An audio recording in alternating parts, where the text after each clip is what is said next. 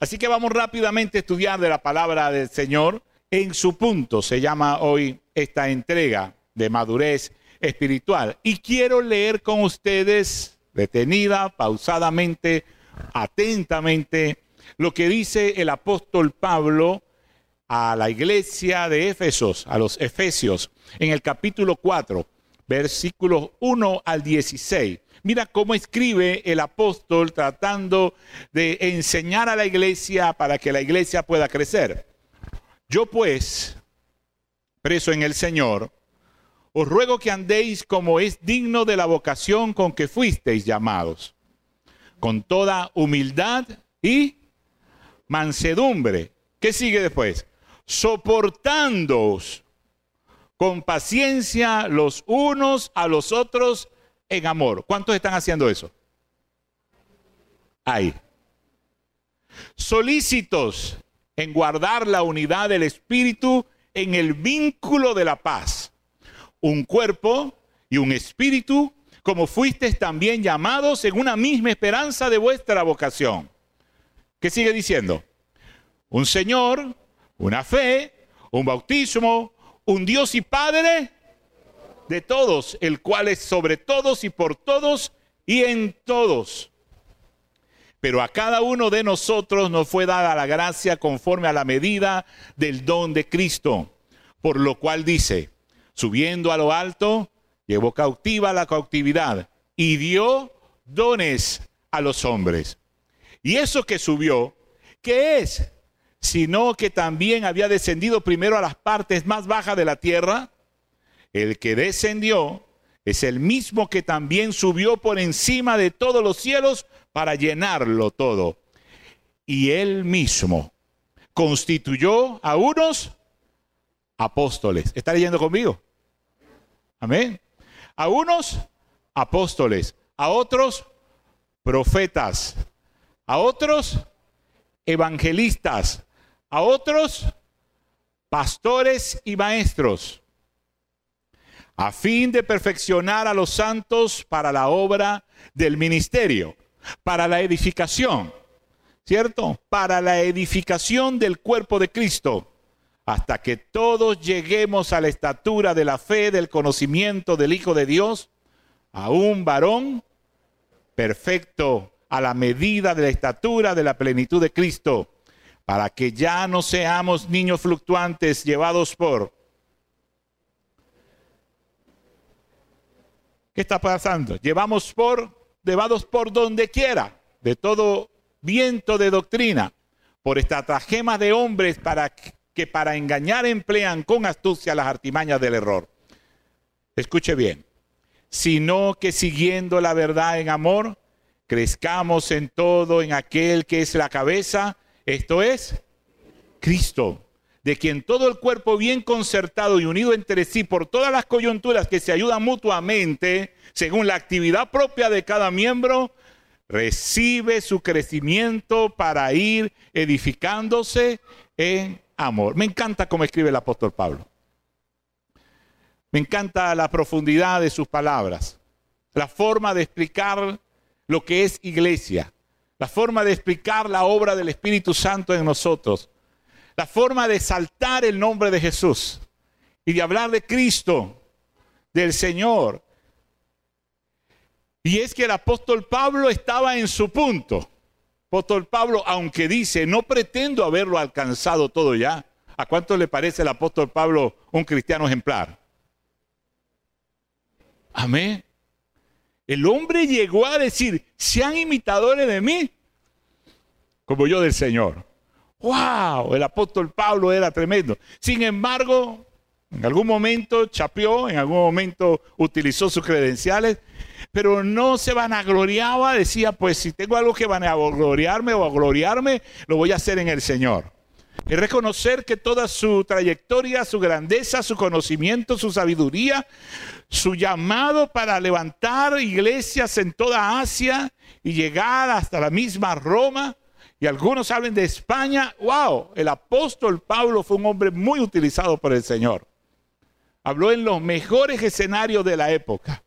El apóstol Pablo reconocido. Pero él decía, todo se lo debo al Señor.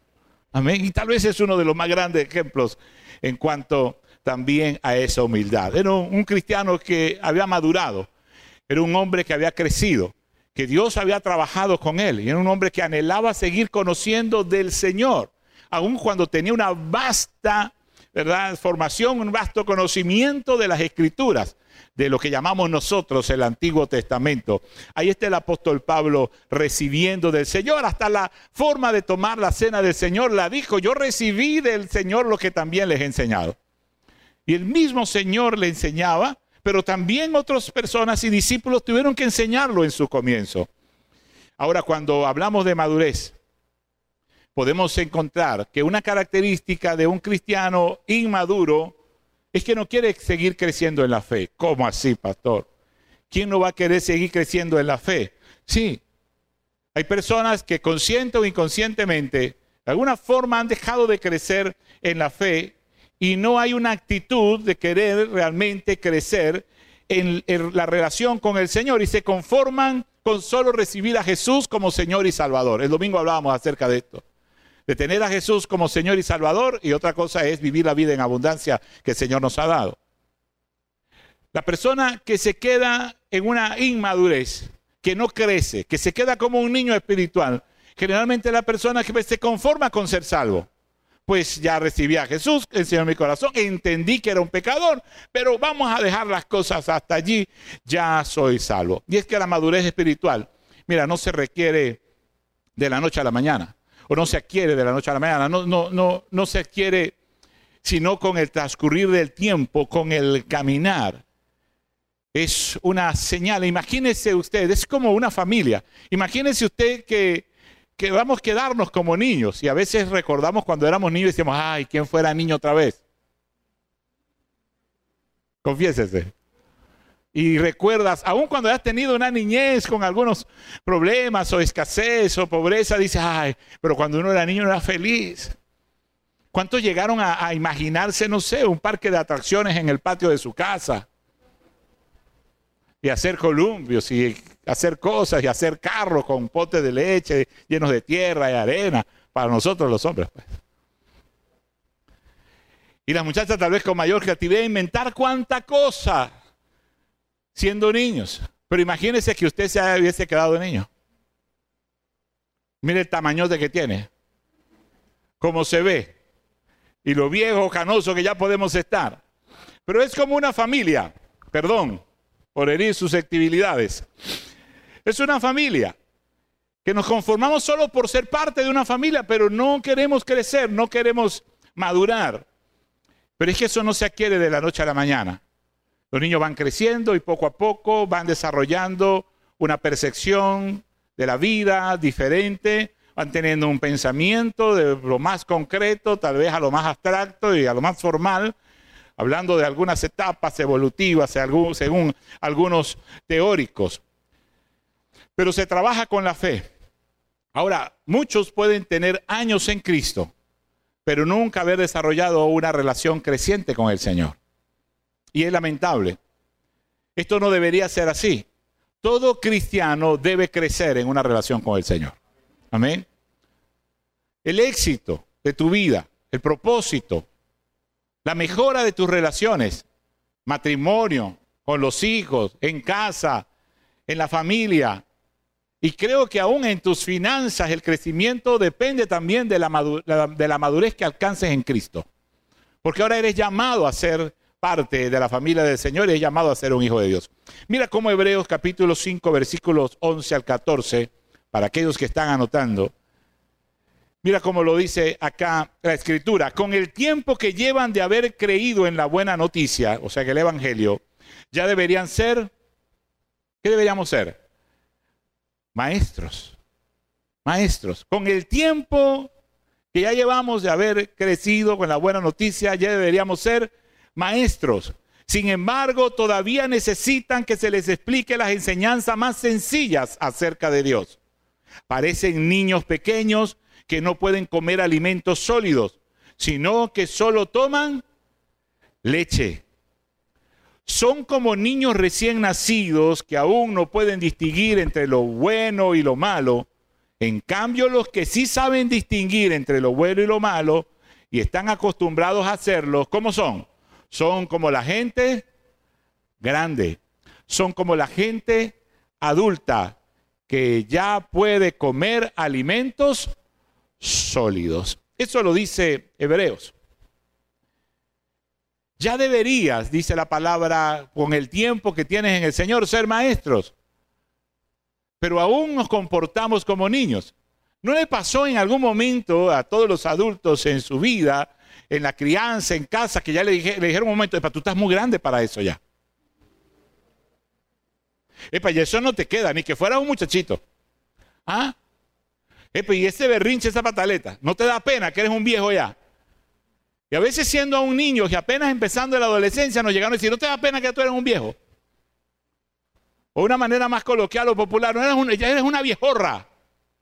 Llegaron a escuchar esa expresión. Ya tú eres un viejorro ya. Entonces, el comportamiento del ser humano y el comportamiento del cristiano debe ir coherente al tiempo del crecimiento, a la edad cronológica y a la edad en el Señor. Amén. Claro, aquí tengo que sacarles el amén. ¿Sí? Pastor, ¿y cuándo acaba de contar chiste? No traje ninguno. Debe ir consono, coherente, parecido, similar, de acuerdo al tiempo que tenemos en el Señor. Si no hemos madurado con un tiempo ya prudencial que tenemos en el Señor, entonces hay un problema. Hay un problema en la iglesia, hay un problema en la estructura, hay un problema en el liderazgo, hay un problema en la ruta de crecimiento, hay un problema en nosotros. Una actitud ¿Y por qué digo que hay un problema tal vez en el liderazgo? Porque todo líder, según este contexto y según estos versículos, Dios nos llamó al liderazgo para que la iglesia creciera en madurez. Sí, el crecimiento lo del Espíritu Santo. El crecimiento lo de Dios. El Señor añade a la iglesia lo que han de ser salvos. Uno siembra y riega. Pero ¿qué está pasando? ¿Será que no estamos regando o sembrando la palabra? ¿No estamos regando correctamente esa palabra? ¿Que no se da el crecimiento? ¿O la actitud que estoy teniendo es como aquella que cayó junto al camino, aquella que cayó entre predregales, entre espinos y la ahogan y nos ahoga la palabra? Toda esa tensión y afán por la vida y no somos capaces de dar por lo menos el 30% de fruto por una palabra sembrada en nuestra vida. ¿Me siguen? Amén. Sobre todo los que han estado viniendo domingos y, martes seguido. ¡Hey! Hay una responsabilidad y hay una responsabilidad también compartida. Efesios 4 nos enseña entonces especialmente esos, esos versículos. Ya no seremos como niños que ahora piensan una cosa y más tarde piensan otra y que fácilmente son engañados por las falsas enseñanzas de gente astuta que recurre a toda clase de trampas. Al contrario, el amor debe hacernos decir siempre la verdad para que en todo lo que hagamos nos parezcamos cada vez más a Cristo, quien es quien gobierne, quien gobierna la iglesia. Ya lo que dice acá el apóstol Pablo, ¿quién gobierna la iglesia? El Señor. Amén. Pastor, usted puede decir, ay, sí, yo, pastor, yo lo sabía, por eso yo no me sujeto a hombres. Eso es inmadurez. Porque Dios gobierna a su iglesia a través de su Espíritu Santo, pero ha colocado líderes en la iglesia. Amén. Para dirigir su iglesia. Y cuando no reconocemos el liderazgo, la investidura, el llamado de Dios, la autoridad de Dios sobre una persona que viene a liderar, a corregir, a exhortar, a aconsejar mi vida, hey, soy como un niño inmaduro que no reconoce la autoridad de los adultos porque ni siquiera sus propios padres le han enseñado lo que es autoridad. Y si no respeta a los padres, menos va a respetar a una tía que llegó y menos va a respetar a un profesor, no va a respetar a un maestro, menos va a respetar a un líder en la iglesia. Tengo que pedirlo. Alguien dígame. No me, no me molesta pedirlo. Ese amén más como una confirmación. Es cierto, pastor, me cuesta reconocerlo, pero es cierto. Son problemas que tenemos en reconocer la autoridad. Y no crea que ese problema de reconocer la autoridad es solamente viene o viene desde la iglesia. Ese problema de reconocer la autoridad viene desde la casa. ¿Me sigue? Ese problema de reconocer la autoridad viene desde casa, donde no se ha ejercido correctamente la autoridad. A veces solo el autoritarismo, por decirlo de alguna forma, de una forma represiva y maltratadora, cuando ya el muchacho te tiene hasta aquí, es que pegas cuatro gritos y quieres ejercer una autoridad que siempre has tenido, pero no la has sabido ejercer. Pero Cristo es que sigue gobernando la iglesia. Ahora es importante examinar nuestra relación con Dios y corregir nuestros errores para continuar avanzando. Amén. Si usted tiene tiempo en el Señor, el deseo del Señor es que crezca. El deseo del Señor es que mejore. El deseo del Señor es que madure. Amén. ¿Puedo cambiar de micrófono? ¿Tomo un, alámbrico? ¿Sí? Ok.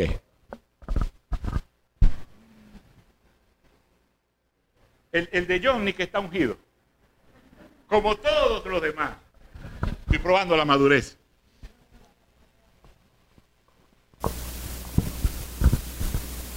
Este, este, ok, este parece que es inmaduro. Vamos a ver si este está en su punto. Si este está en su punto, va a predicar bien, va a predicar con unción este micrófono. Yo quiero compartir contigo, además de esta palabra, de lo que leemos en la escritura. Ya vas a saber por qué la leemos. ¿Por qué leímos tantos versículos?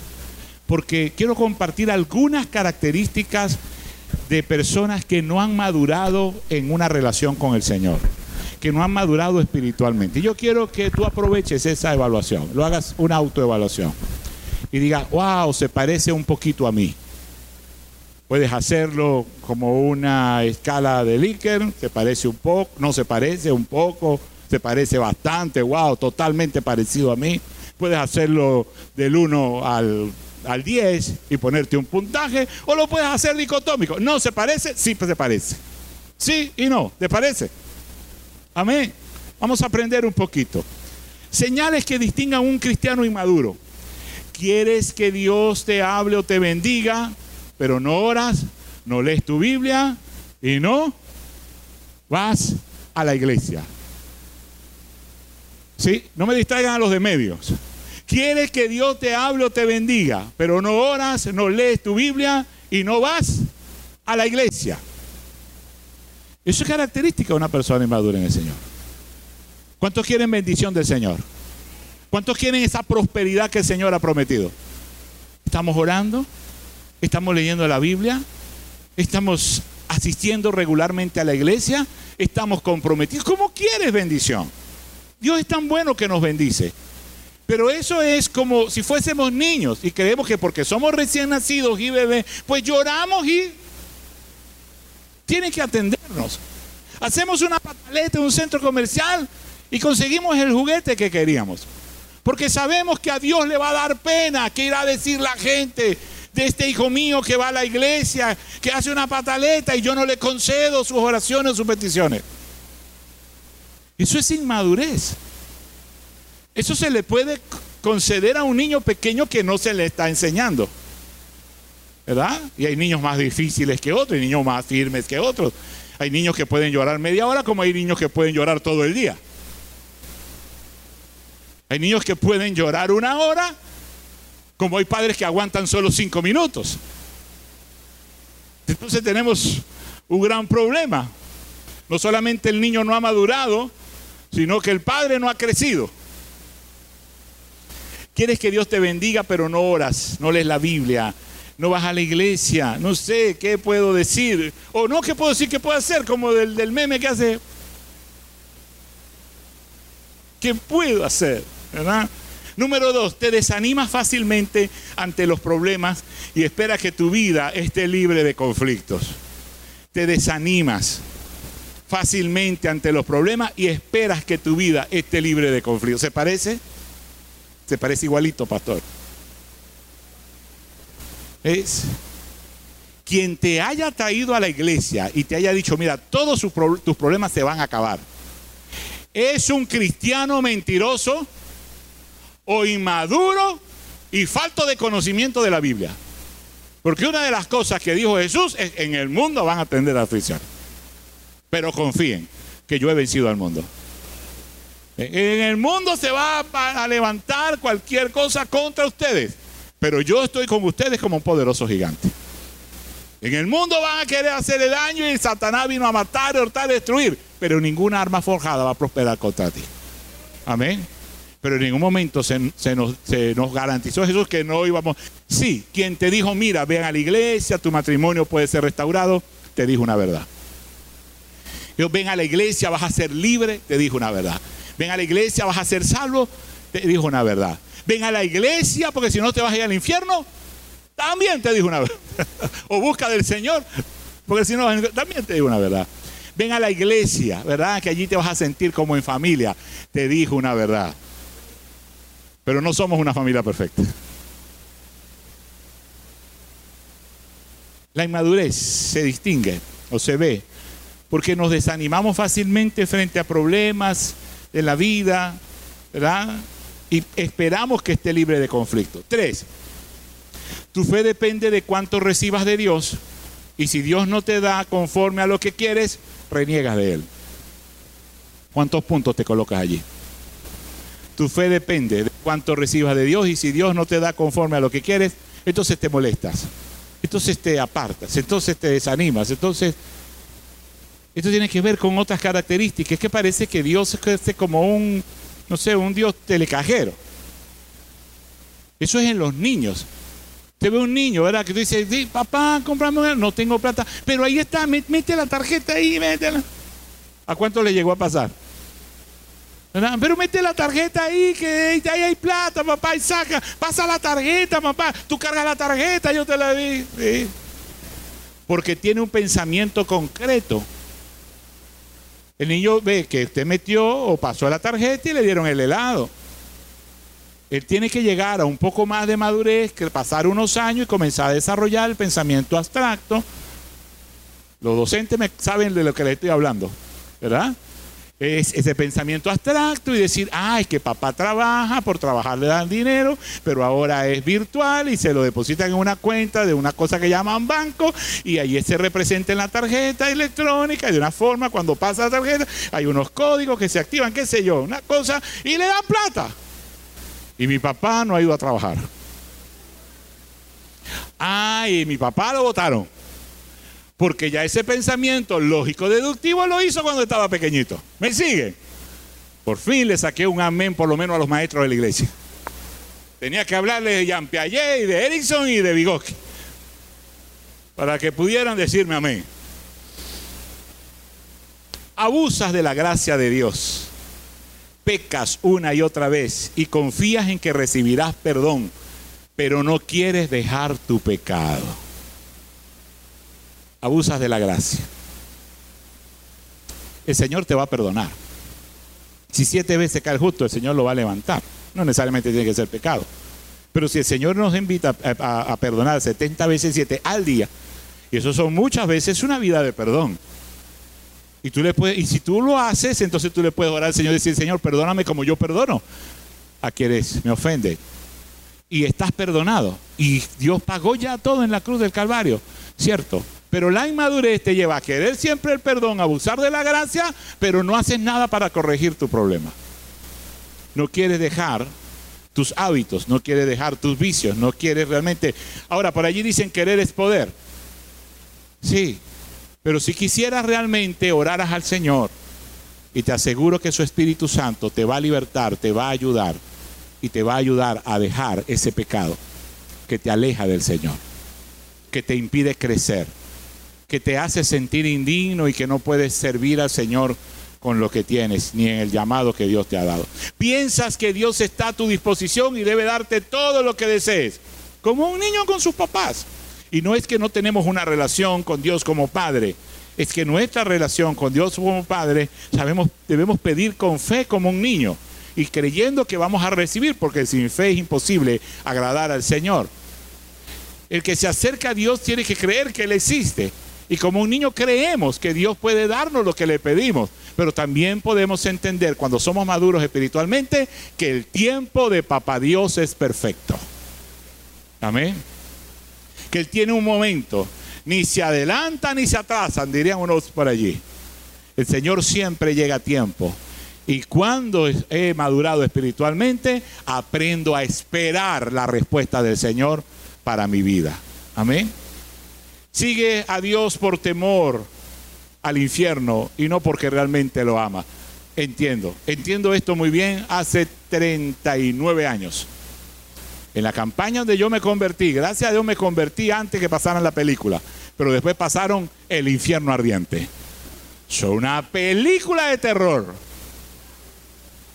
Entonces, bueno, el hombre predicaban los perdónenme por, decir esto, predicaban los evangelistas y predicaban y ya la gente no se convertía, pero la gente iba para escuchar los coros, para bailar, para ver a la gente danzar y hablar en lengua. Y parecía que eso era un show, un espectáculo. ¿Saben de lo que les estoy hablando?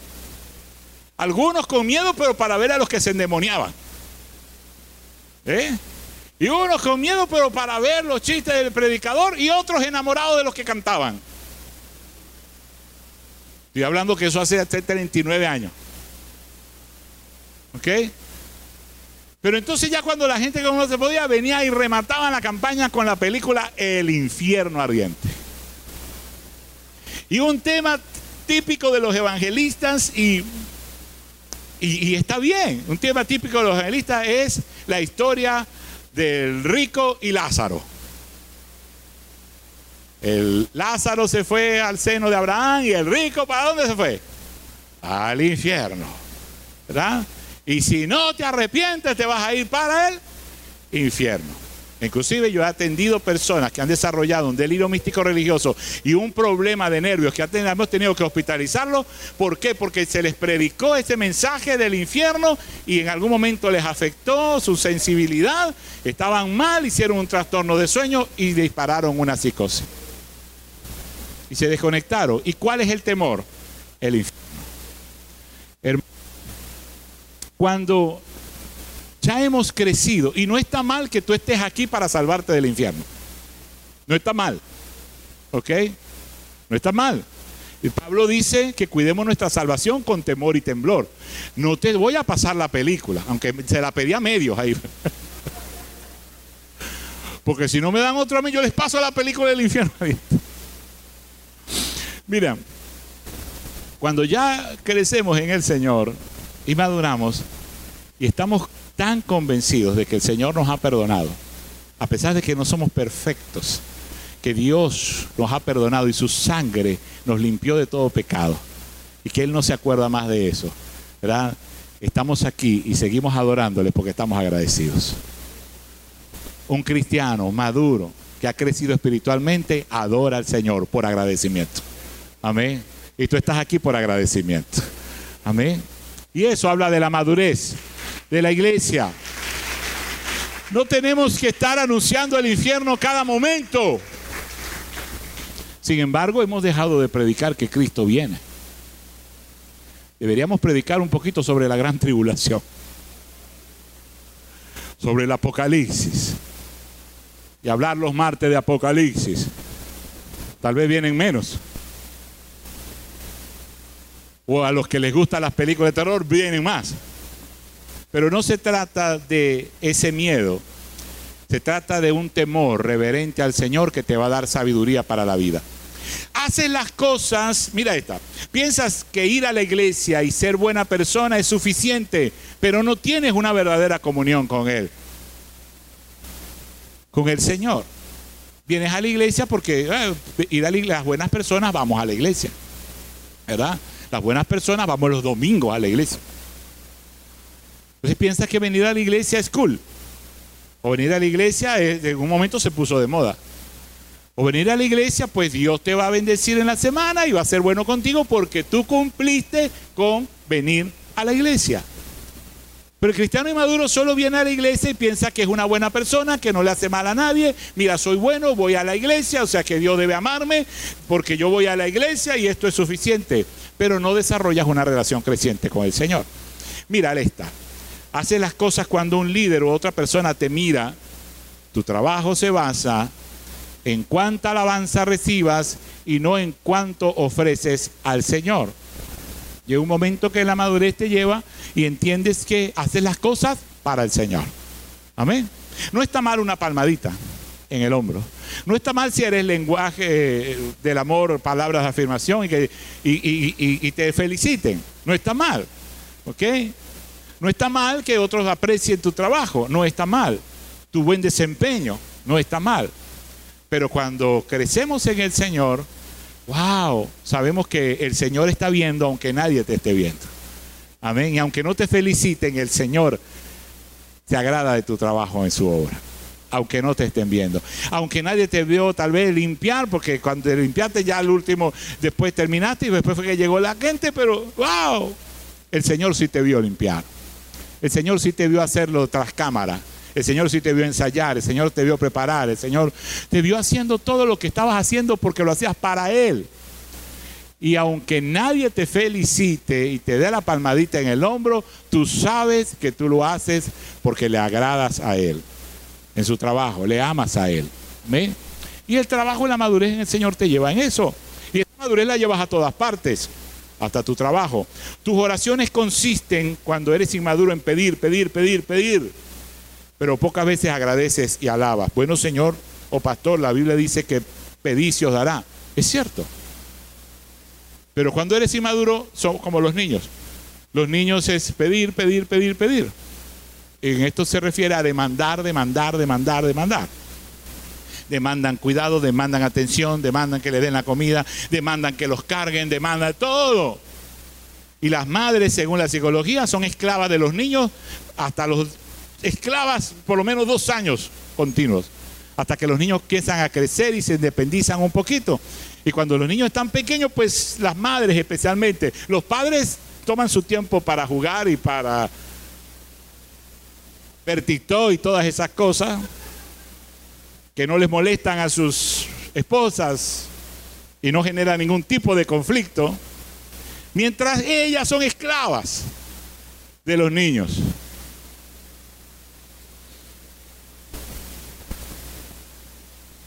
Ahora, cuando crecemos en el Señor, nos vamos independizando. No de Cristo, sino que nos convertimos ahora en hermanos mayores y aprendemos a cuidar de los más pequeños. No te interesa estudiar la palabra de Dios a profundidad y te conformas con las enseñanzas básicas. Hermano, excelente el, recurso del celular, toda la tecnología. Pero ¿desde cuándo no te lees un libro completo de la Biblia? O a veces hasta un capítulo completo de la Biblia.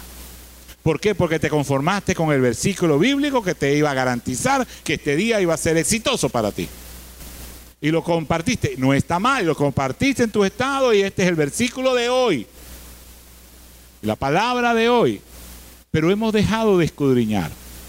Es como que si usted en la mañana solo se comiera, no sé,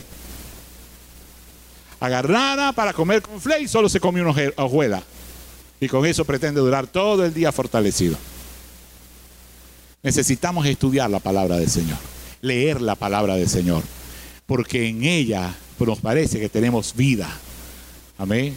Y ella es la que da testimonio de quién es el Señor. Todo cristiano maduro debe tener su Biblia, no solamente un recurso, no sé, virtual, tecnológico, que te diga, porque de paso te dice cuál es el versículo. Tú no buscas el versículo. Yo creo que YouVersion, excelente aplicación, si se le llama así, me corrigen los. Excelente aplicación, ¿verdad? El YouVersion es excelente. Yo también la llegué a descargar a mí y consigo, y se consiguen, no sé, devocionales. Excelente.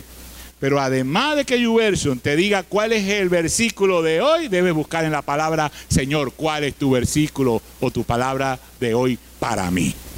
Eso es relación. Amén. Eso es intimidad. Por favor, no elimine YouVersion. No me vaya a demandar Croft, no recuerdo cómo se llama el pastor que la, que la maneja. ¿Verdad? De, que está en la cumbre global de, liderazgo, porque el, pastor es así papeado, casi como yo, pero no me quiero medir con él en esos aspectos. No elimine Yuverso.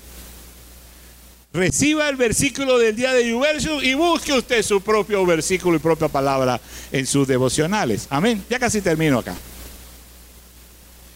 Tu cristianismo está basado en la emoción del momento. ¡Wow! ¿Te gustan los eventos grandes?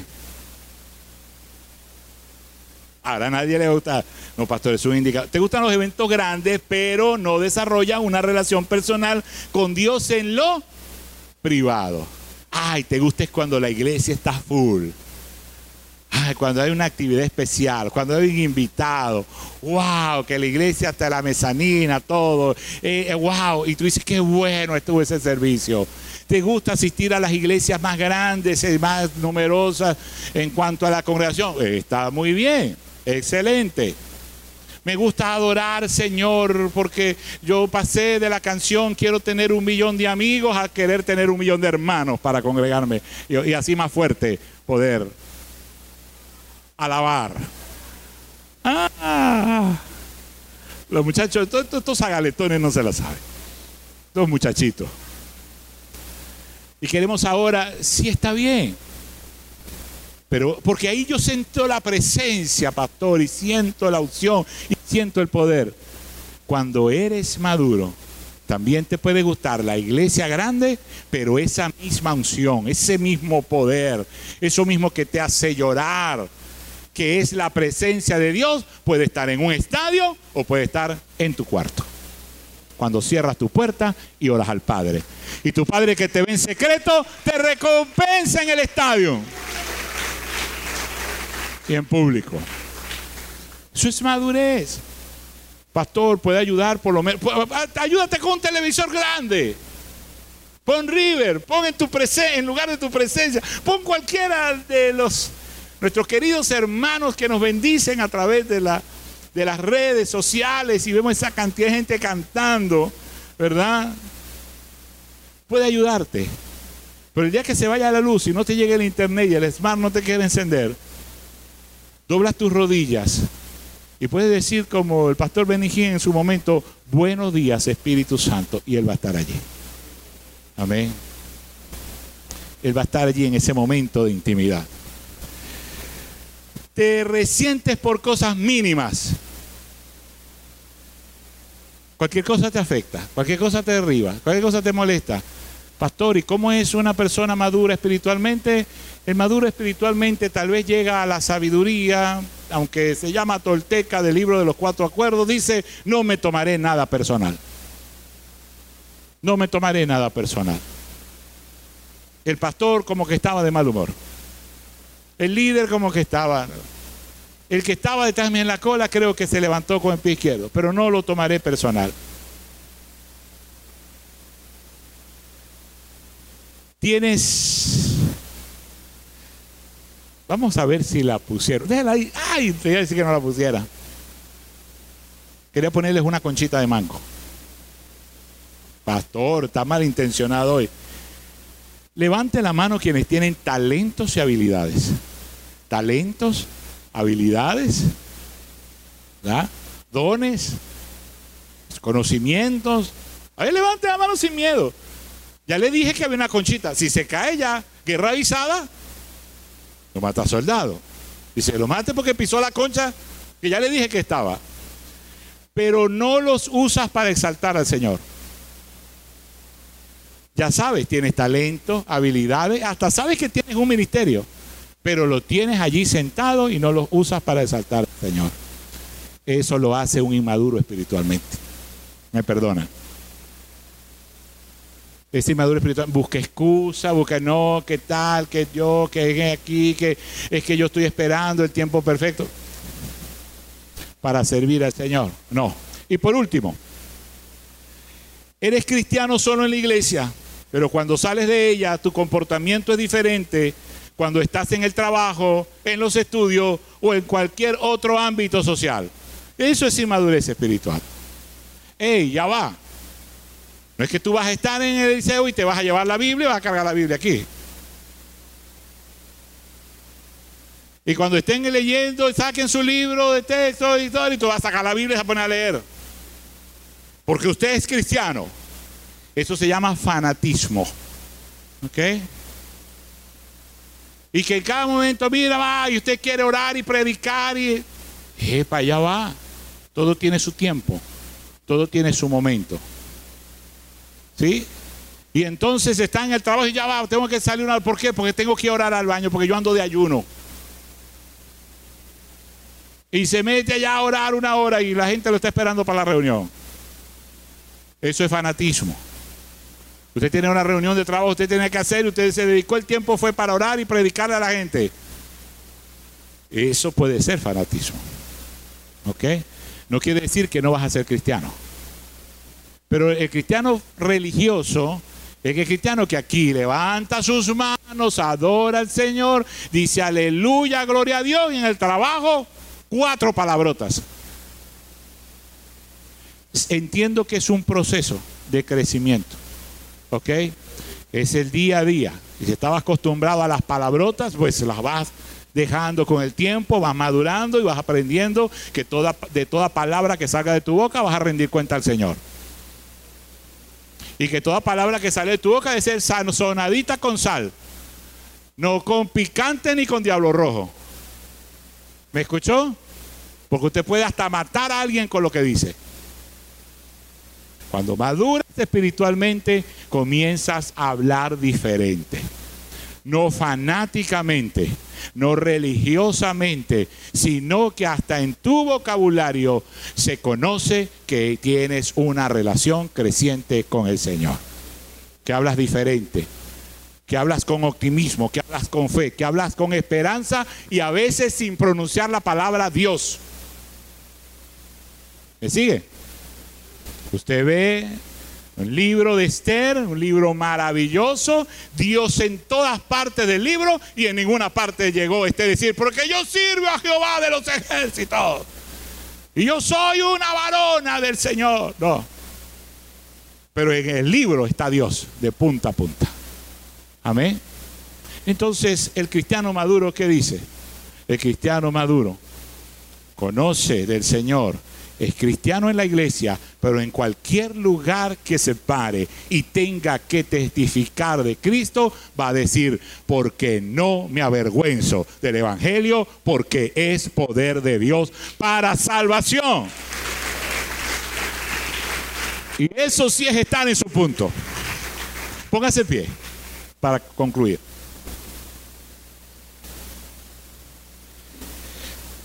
La conclusión, como la leí, así se la, como la escribí, así se las voy a leer. Y creo que va a aparecer en pantalla también. Y estoy tomando en esta conclusión parte de los versículos bíblicos de Efesios. Parte del título que le colocamos hoy. Mientras pasan los muchachos y comienza a sonar la música, la expresión en su punto es una expresión que recuerdo haber escuchado por primera vez en lo que llaman el pie de monte andino, de comienza las cordilleras, la parte andina de nuestro país. Esto, según algunos me han dicho, es más o menos comenzando a subir de Guanare para Biscucuy, por esa zona, pues